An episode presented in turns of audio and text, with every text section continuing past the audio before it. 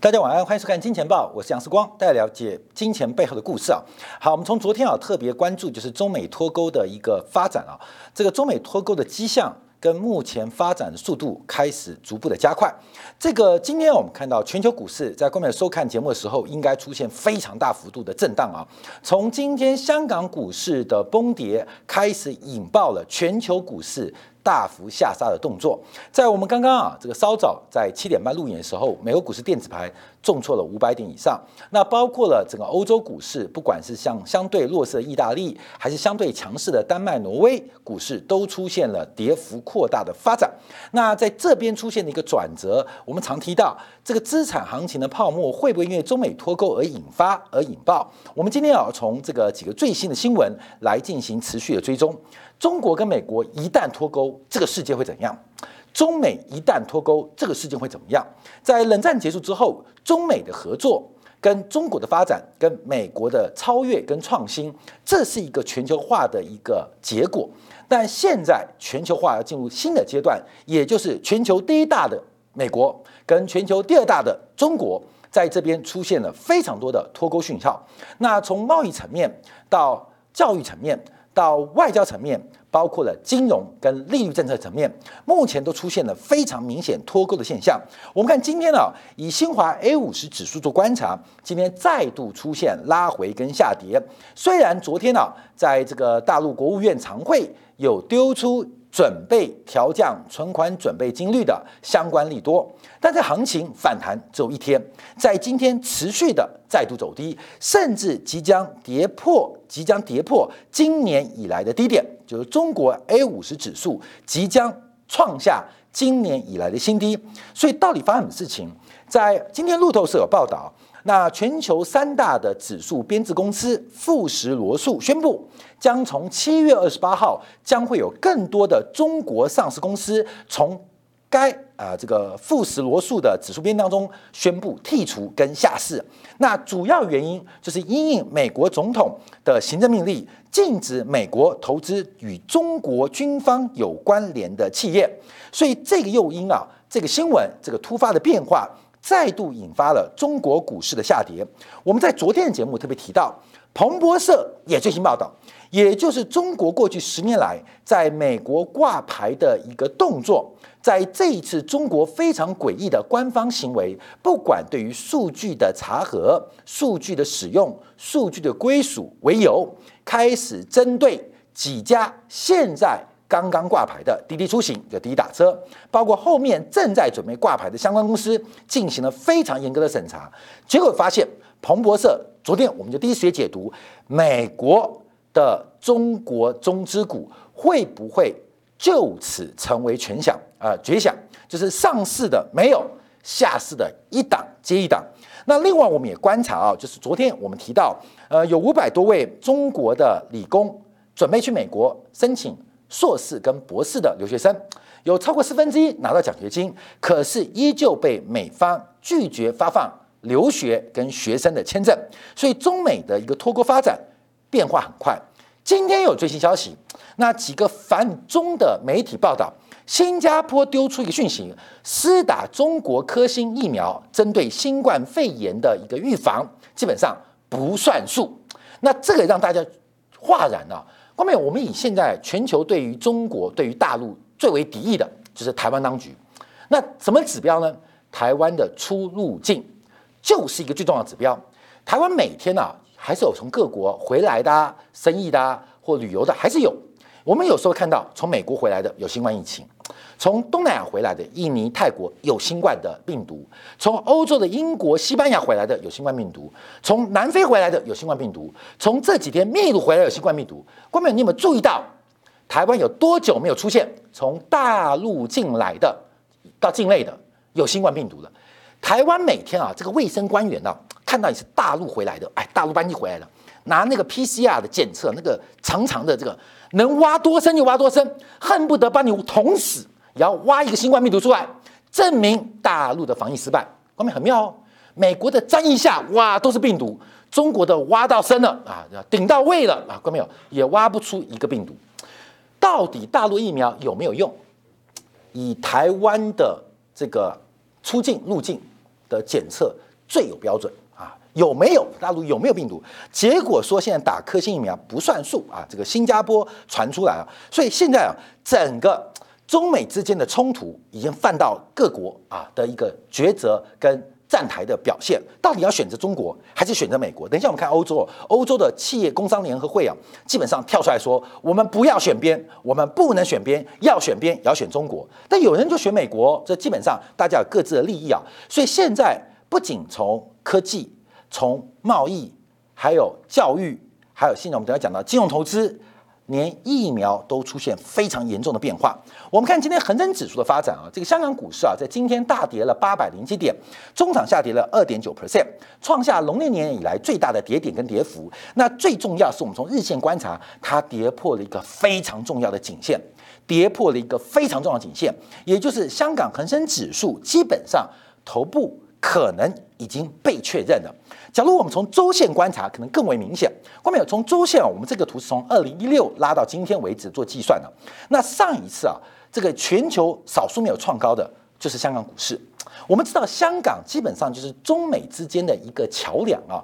尤其从呃新中国成立之后，解放军就没有解放香港。为什么？从周恩来总理他的指示，基本上叫留下一个跟西方世界有保留接触的一个平台或一个环境，所以香港一直是中国跟西方接触的一个关键的桥梁。这几年发生的事情，我们看到香港的地位开始改变，可这地位改变其实是内部的。可是外部对于香港地位改变也开始发生。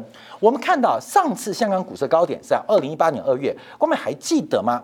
二零一八年二月，二月也就是中国跟美国的贸易战正式开打的时刻。当时整个以香港恒指数观察，各位也看到一个非常大型的、非常大型的假突破跟头部跌破之后，到现在为止都没有收复。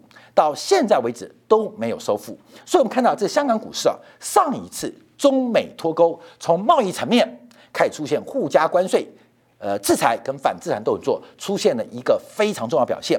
这一次我们看香港股市的形态，跟上一次有点接近哦，也同样利用全球流动性宽松跟美国西方世界刺激，创下了一个短期新高。随后在本周，也在今天正式宣布假突破。已经确认跟成型了，所以，我们从香港股市可以观察中美之间到底会怎么样。从香港股市最诚实的香港股市正在做出个表态，不管是中资还是外资，纷纷要离开香港。那离开香港不是香港很恐怖哦，而是香港的地位大时代啊！香港最有名的电影就是《大时代》嘛，这样就拍的《大时代》。大时代的偶然，让香港得以像今天成为东方之珠。可是这个大时代已经结束，新的大时代即将开始。而作为旧时代的东方明珠，它的股市的表现，从二零一八年之后，我们看到，尤其在本周，尤其在今天，做出了一个非常重要的一个讯号跟暗号，我们要做一个解读跟掌握。我们看今天香港股市大底啊，有几个方向。第一个。当然是这个中美摩擦，包括像腾讯啊，基本上这个首当其冲啊。包括对于数据是属于公有财、私有财，我们也从去年将近一年以来跟大家报告，这是未来趋势的发展。金钱报节目一直希望给大家一个领先的潮流，或许对于短期的高点低点掌握并不是很清楚，也不是掌握的很正确。可是我们一直提供给大家一个长期的看法，希望第一时间给大家从宏观。从大局来掌握到一些机会，所以去年七月、八月时候，我们就提到，在未来十年当中，这个数据的争夺，数据成为第五大生产要素，在劳动、在资本、在土地、在企业家创新精神之后，第五大生产要素，它这个扯到政治价值观，当然有很多原因诱发了东西方顶层设计的不同，所以腾讯的股价已经创下。今年的低点，今天又再度大跌将近百分之四，百分之四，也就是腾讯从七百七十三块，在今年二月的高点到现在，今天收盘只剩下五百二十八块，而那么大的一个套牢平台跟发展，代表着什么样的意义？好，另外我们看阿里巴巴，那阿里巴巴股价更为凄惨，阿里巴巴股价更为凄惨啊！基本上这个我们看到，这个股价今天是重挫了百分之四。再度创下新低，而且创下一年以来新低，直接回到去年六月份的位置，离离啊离去年新冠疫情爆发低点。一百六七块，也仅仅剩下三十块的差距。好，这是香港挂牌的科技股。我们再看一下香港其他大型的股票，包括最大的平安人寿。这个中国平安可是世界并不平安。中国人寿今天股价有再度重挫百分之四，股价直接要挑战去年三月份的低点。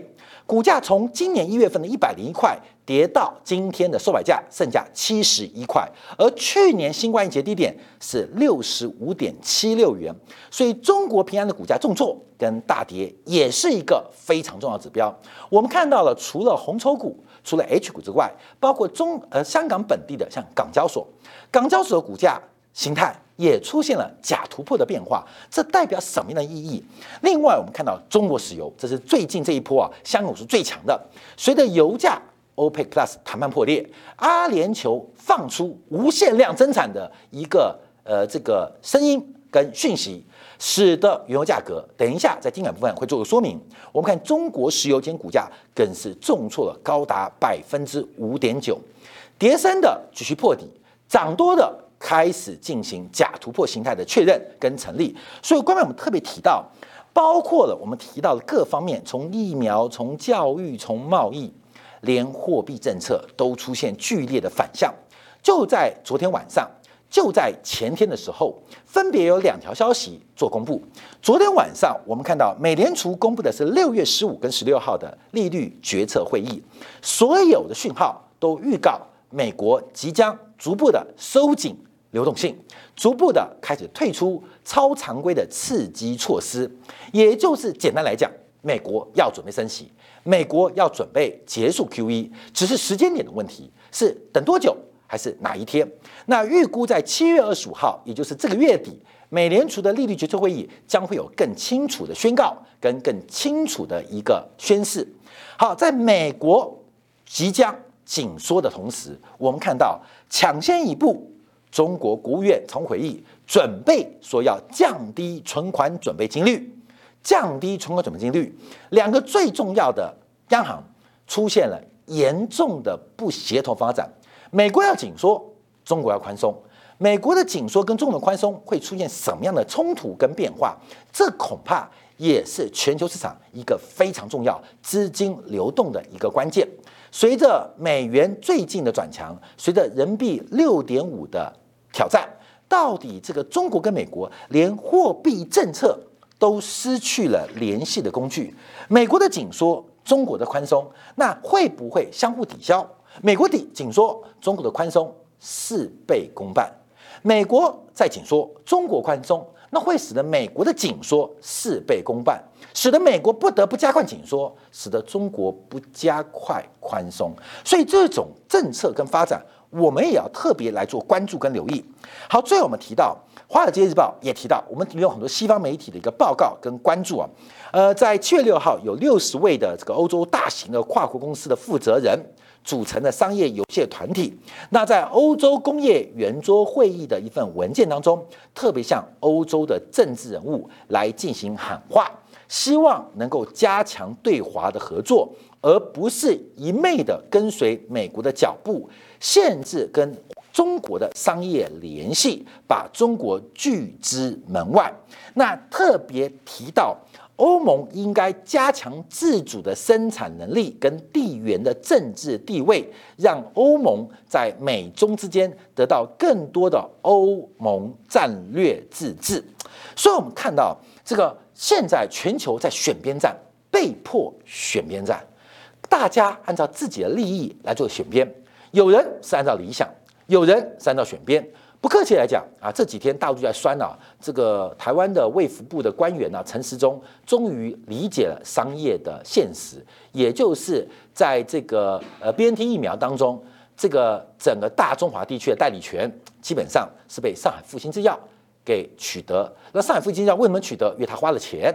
那你不能怪他，谁叫你不愿意花钱，只会口水？所以花了八个月时间，台湾负责取得疫苗的官员才发现，哦，原来这不是政治，这是一个商业合约，这是一个商业合约。所以啊，有的人是按照政治情绪跟政治判断在做出抉择，那有的人不想跟自己的钱过不去啊，过不去。好，各位，我们客气来讲，我们看到这几年台湾光是打疫苗，就看到台湾目前啊，本来说最友善、最和蔼的人啊，这个呃，我 OK，你先用。现在不是，现在是我不 OK，我先要啊。根本，现在就是啊，人到了生死关头，到利益关头啊。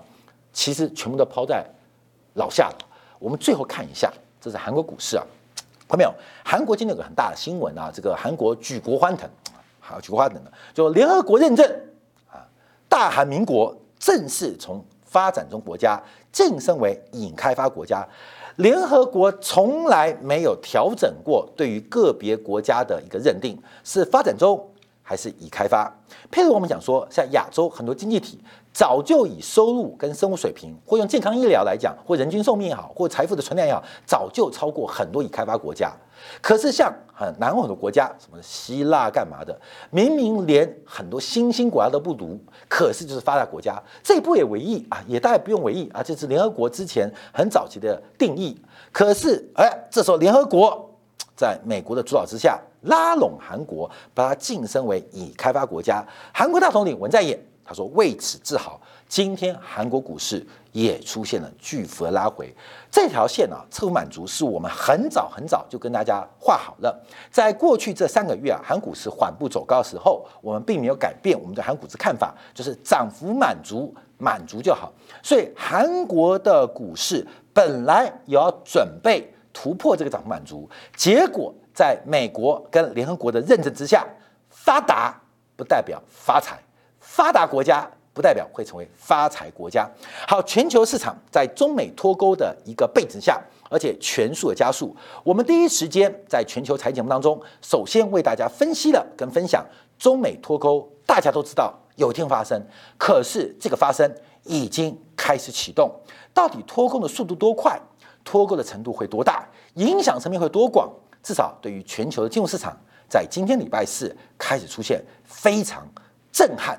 而深刻的打击会有什么样发展？稍后我们在今天讲部分，包括我们针对美元，包括对于黄金，包括对于原油，还有包括欧洲股市最新在现在的变化，还有昨天美联储的会议摘要到底公布了什么样的一个变化，使得今天全球股市出现了一个非常重要的修正拉回，在技术面当中，今天会被记录下来。好，我们感谢大家今天收看，明天同一时间晚上。